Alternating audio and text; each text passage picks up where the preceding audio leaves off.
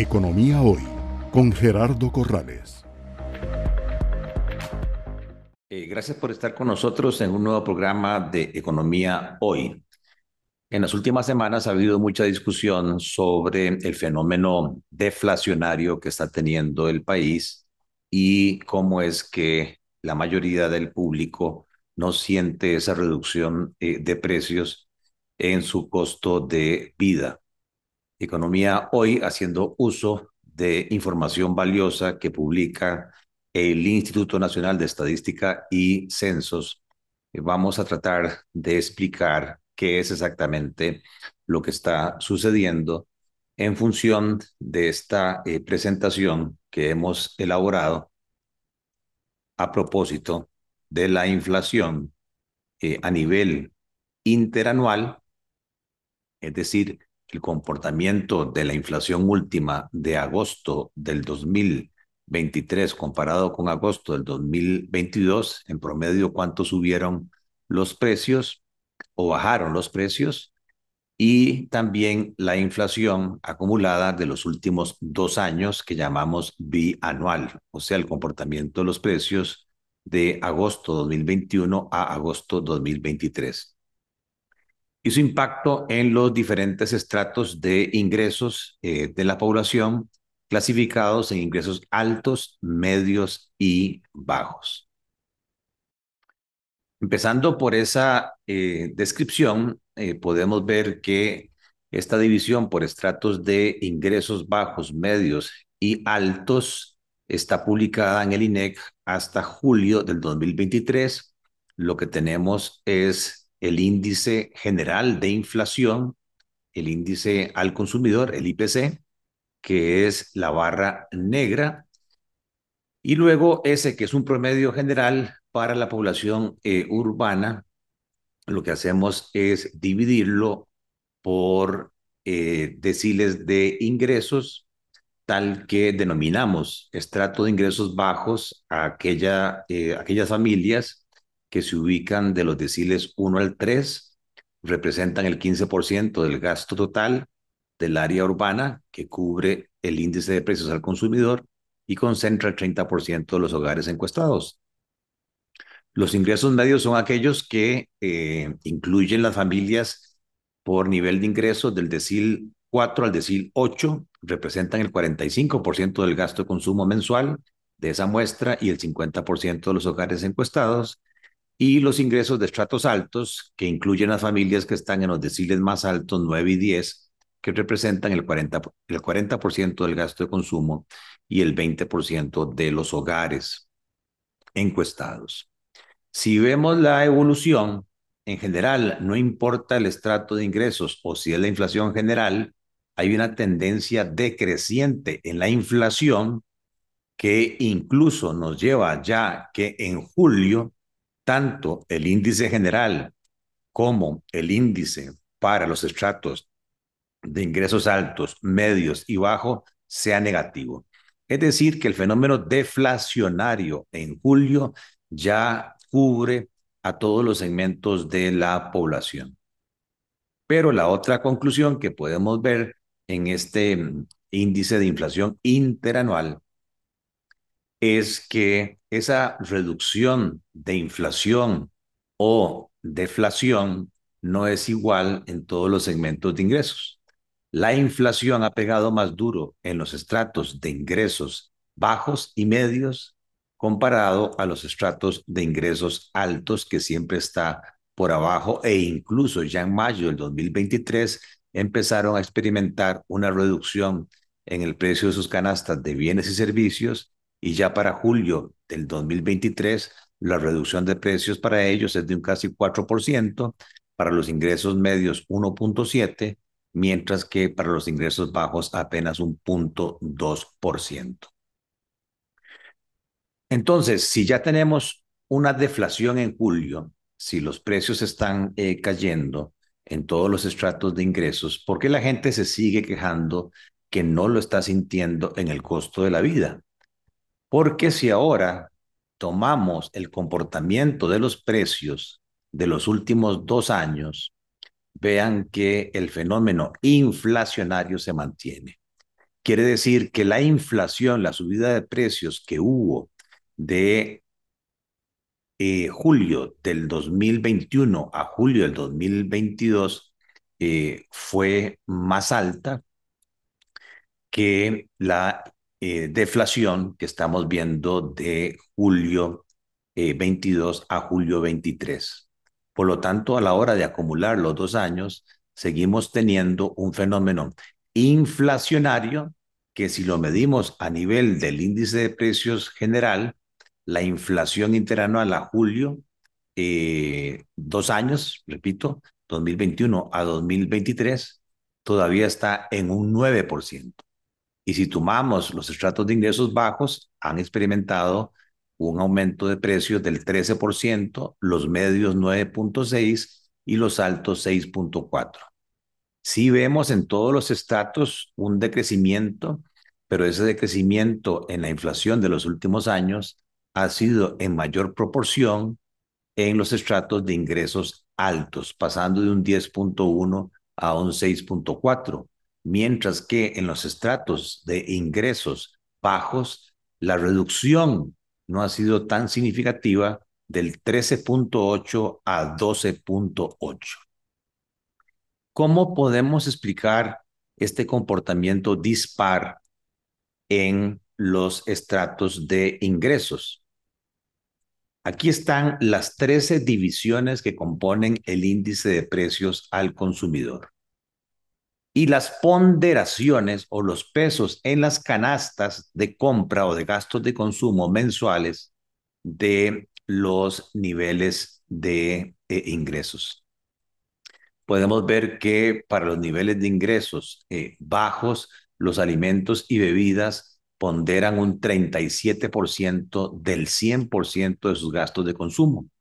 Para los ingresos medios, 26.3% y para los ingresos altos, 16.34%. A nivel del promedio general de todas las familias encuestadas, pondera 24.32%. Pero si comparamos entonces la importancia relativa de los gastos de alimentos y bebidas de las familias de ingresos bajos comparado con las familias de ingresos altos, los alimentos y bebidas son 2.3 veces más importantes para los estratos bajos que para los estratos altos. Y vemos sí que en el último año ha habido un proceso deflacionario en alimentos y bebidas, pero si tomamos los dos últimos años, todavía el aumento de precios en ese rubro de alimentos y bebidas es de un 20%. Quiere decir que este incremento bianual está pesando prácticamente dos veces más en las familias de ingresos bajos. Y así podemos ver otras categorías como alquileres y servicios de vivienda, que en las familias de ingresos bajos pesa el 17,5% de sus gastos de consumo eh, mensuales, mientras que en las familias de ingresos altos apenas 9,21%. O sea que los alquileres y servicios de vivienda son dos veces más importantes en los estratos bajos de ingresos. Y vemos que tanto en el último año como de manera acumulada, los alquileres y servicios de vivienda no han bajado, siguen subiendo. 3.63 en el último año y un acumulado de 8.03 en los dos años últimos.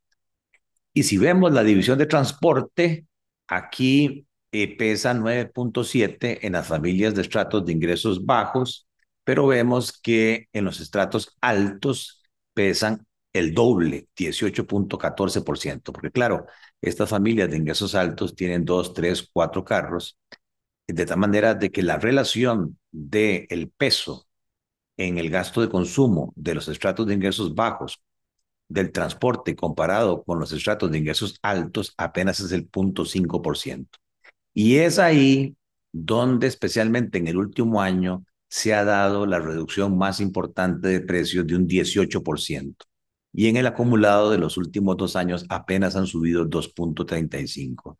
Quiere decir que el gran beneficiado del proceso deflacionario que viene por precios de energía, eh, derivados del petróleo que inciden en el transporte, por la proporción que representa esto en sus gastos de consumo, son las familias de ingresos altos. Y podemos ver que a nivel acumulado, la eh, inflación interanual es de menos 3.28, pero que si tomamos los dos últimos años seguimos teniendo una inflación positiva de 8,5%. Quise eh, escoger algunos productos característicos de alimentos y bebidas que en el último año han caído de precio 2,29, pero que bianualmente siguen creciendo al 20%. Pueden ver cómo la papa no ha bajado de precio, más bien el último año subió 9,59 y en los últimos dos años ha subido un 86%. El tomate que muestra una mejoría, una rebaja de 28%, pero que de manera acumulada en los últimos dos años sigue manteniendo un aumento del 74%. El café sí ha bajado en el último año 1.21, pero en dos años acumula un crecimiento de 52.33. Y así podemos ver los distintos eh, componentes en el sentido de que, si bien es cierto, hay reducciones en el último año, la mayoría de alimentos mantiene una inflación alta en, de manera ponderada total de un 20%, que hace que el peso que representen las familias de estratos bajos de ingresos los haga que todavía no estén sintiendo una gran reducción en el costo de la vida. Por el contrario, en el rubro de transporte, que en el último año ha bajado un 18% y en los últimos dos años mantiene apenas un aumento de 2.55, vean que los transportes que utilizan los estratos de ingresos bajos, como taxis, autobús, transporte escolar o reparación de vehículos, no han bajado de precio, tanto de manera anual como de forma bianual hay aumentos significativos de precios. ¿Qué es lo que baja de precio, especialmente en el último año? El diésel, un 41%, en los últimos dos años un 2%. La gasolina en el último año cae un 34% en los últimos dos años un 4%, la compra de boletos aéreos en el último año un 41%, en los dos años últimos un 6%, la compra de carros nuevos en el último año un 16% y de manera bianual un 8%, y la revisión técnica vehicular que prácticamente se mantiene similar la reducción del último año y los últimos dos años. Quiere decir que estos productos, diésel, gasolina, compra de boletos aéreos, compra de carros nuevos, pesan más en la estructura de gastos de consumo de los estratos de ingresos altos y por eso son los más beneficiados y sienten más la reducción en el costo de la vida. Mientras que los medios de transporte que utilizan los estratos bajos y medios más bien han aumentado de precio. Y si nos vamos al rubro de alquiler y servicios de vivienda, vean que en términos agregados, siguen subiendo de precio. 3.63 en el año y 8.04 en los dos últimos años. ¿Por qué? Porque la electricidad en el último año ha subido un 8% y de manera bianual casi un 20%. Los alquileres de vivienda se mantienen creciendo 5.73 en el último año y 9.40 en los últimos dos años. Los servicios municipales 4.5 y 8.46. El agua se mantiene en el último año prácticamente estable y con una pequeña reducción de 0.97 en los dos años. Y el rubro que más ha bajado dentro del concepto de alquileres y servicios de vivienda es el gas, que representa una reducción anual de un 34% y acumulada de dos años de un 31%.